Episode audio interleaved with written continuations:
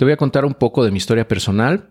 Eh, aunque no quiero aburrirte con la historia de mi vida y todo eso, sí quiero compartirte algunas cosas que, pienso pueden resultarte útiles, e incluso inspiradoras ¿no? o, interesantes. Eh, ya que estoy seguro que más de una persona se va a sentir identificada conmigo. Mira, yo nací en la Ciudad de México antes del Distrito Federal en 1983. Y pues nací en una clase media, ¿no? En una familia de clase media, media baja. Eh, aunque bueno, mis papás ya, ya tenían estudios universitarios, o sea, profesionales, eh, en ese entonces ellos tenían como 27 años. Eh, yo realmente fui muy afortunado, ¿no? Porque pude, haber nacido, pude haber nacido en otro lado con gente en otras circunstancias mucho menos favorables, aparentemente allí todo iba muy bien, ¿no? Lamentablemente las cosas empezaron a poner medio, medio complicadas cuando cumplí cinco años porque mis papás se divorciaron eh, mi papá básicamente se fue eh, y nos dejó a, mi hermana, a mí y a mi mamá. Mi hermana tenía cuatro años, yo tenía cinco y medio, una cosa así. Y este, y bueno, yo recuerdo una conversación que tuve con mi papá por ese entonces, ¿no? Cuando le dije que yo no entendía por qué se, se iba de la casa. Y él me dijo, ah, no quiero que nos vean peleando y cuando seas grande lo entenderás. Básicamente esa fue su respuesta. Y yo creo que en retrospectiva, bueno, eh, sí, tiene, tiene razón. Yo creo que fue la mejor decisión que pudo haber tomado. Eh, el hecho incluso de dejarnos sin dinero y, sin manutención, ya que eso obligó a mi mamá a crecer personalmente, a buscar la manera de, salir adelante. ¿no?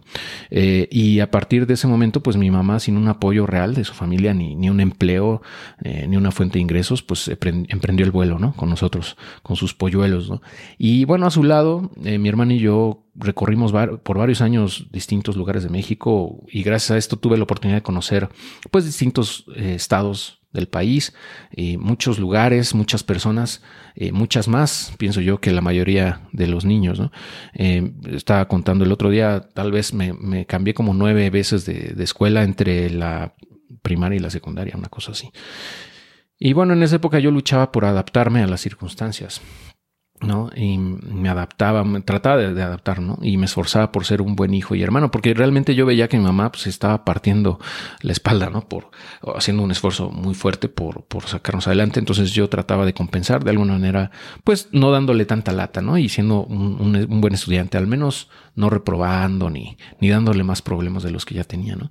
Eh, y bueno, en general yo la pasaba bien. De vez en cuando sí, eh, aunque sí, de vez en cuando sí sentía la ausencia ¿no? de, de, mi papá. Eh, por ejemplo, los días del padre eran especialmente dolorosos, ¿no? Porque recuerdo sentir una mezcla de tristeza y enojo, ¿no? Cuando en los festivales yo veía a todos los niños con sus papás y eso, y, y el mío no estaba. ¿no? Yo sentía envidia también, sentía tristeza, te digo, y pues es algo que yo creo que te va, te, te, te se te queda, ¿no? Durante muchos años, a menos que lo logres superar después. Eh, pero bueno, eh, durante esa época, pues yo solía llorar en las noches, eh, sobre todo cuando mi mamá, mi mamá no estaba, ¿no? Porque estaba trabajando.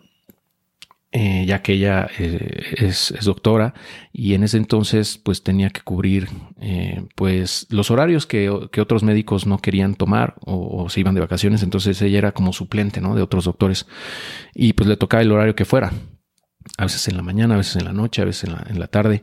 O sea, esa inestabilidad, ¿no? Estuvo, estuvo así durante muchos años. Eh, y bueno, sí era complicado a veces, ¿no?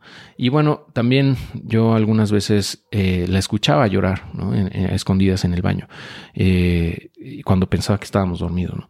Entonces eh, fue, fue, una época difícil, pero bueno, tuvieron que pasar más de 20 años para que finalmente yo, de hecho, pudiera perdonar realmente a mi papá.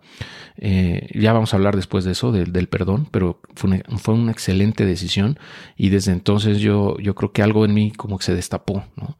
Eh, y pude, pude soltar muchas cosas que llevaba desde niño. Y bueno, ahora tenemos una relación bastante buena. De hecho, pues hablamos de vez en cuando y nos vemos un par de veces al año y eso. Este, pero bueno, ya más adelante te contaré al respecto, ¿no? Y, bueno, a lo que voy con todo esto es que todos los retos que nos pone eh, la vida eh, nos pueden hacer más fuertes si así lo decidimos. O sea, ya depende de nosotros, ¿no? Como lo que queremos tomar. Eh, porque todos hemos tenido y vamos a seguir teniendo dificultades en nuestras vidas, ¿no? Todos fuimos lastimados de alguna manera durante nuestra infancia, ¿no? Salimos de ella algunos más rotos que otros, pero al final de cuentas sales con algunas cuarteaduras sí o sí, ¿no? Entonces lo más importante aquí es estar conscientes de que podemos y debemos eh, sanar internamente.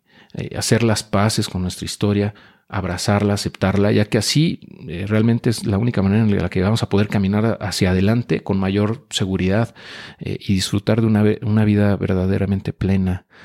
Entonces en este libro tengo por objetivo pues, darte las herramientas, darte consejos eh, útiles para ayudarte a enfrentar y superar todos los obstáculos que tengas enfrente, ¿no? Incluso aquellos de los que aún no eres consciente, ¿no? Que realmente eso es, una parte interesante, ¿no? Descubrir de, problemas o, retos internos que no sabes que tienes. Eh, entonces, pues como te digo, son conceptos los que vienen a, continuación que en mi opinión son muy importantes ¿no? para entender todo este mundo del desarrollo personal y para desarrollar un mindset que te ayude a crecer personalmente y a superar cualquier obstáculo que se te presente. ¿ok? Bueno, vamos a continuar sin más preámbulos ya con los conceptos. Nos vemos pronto.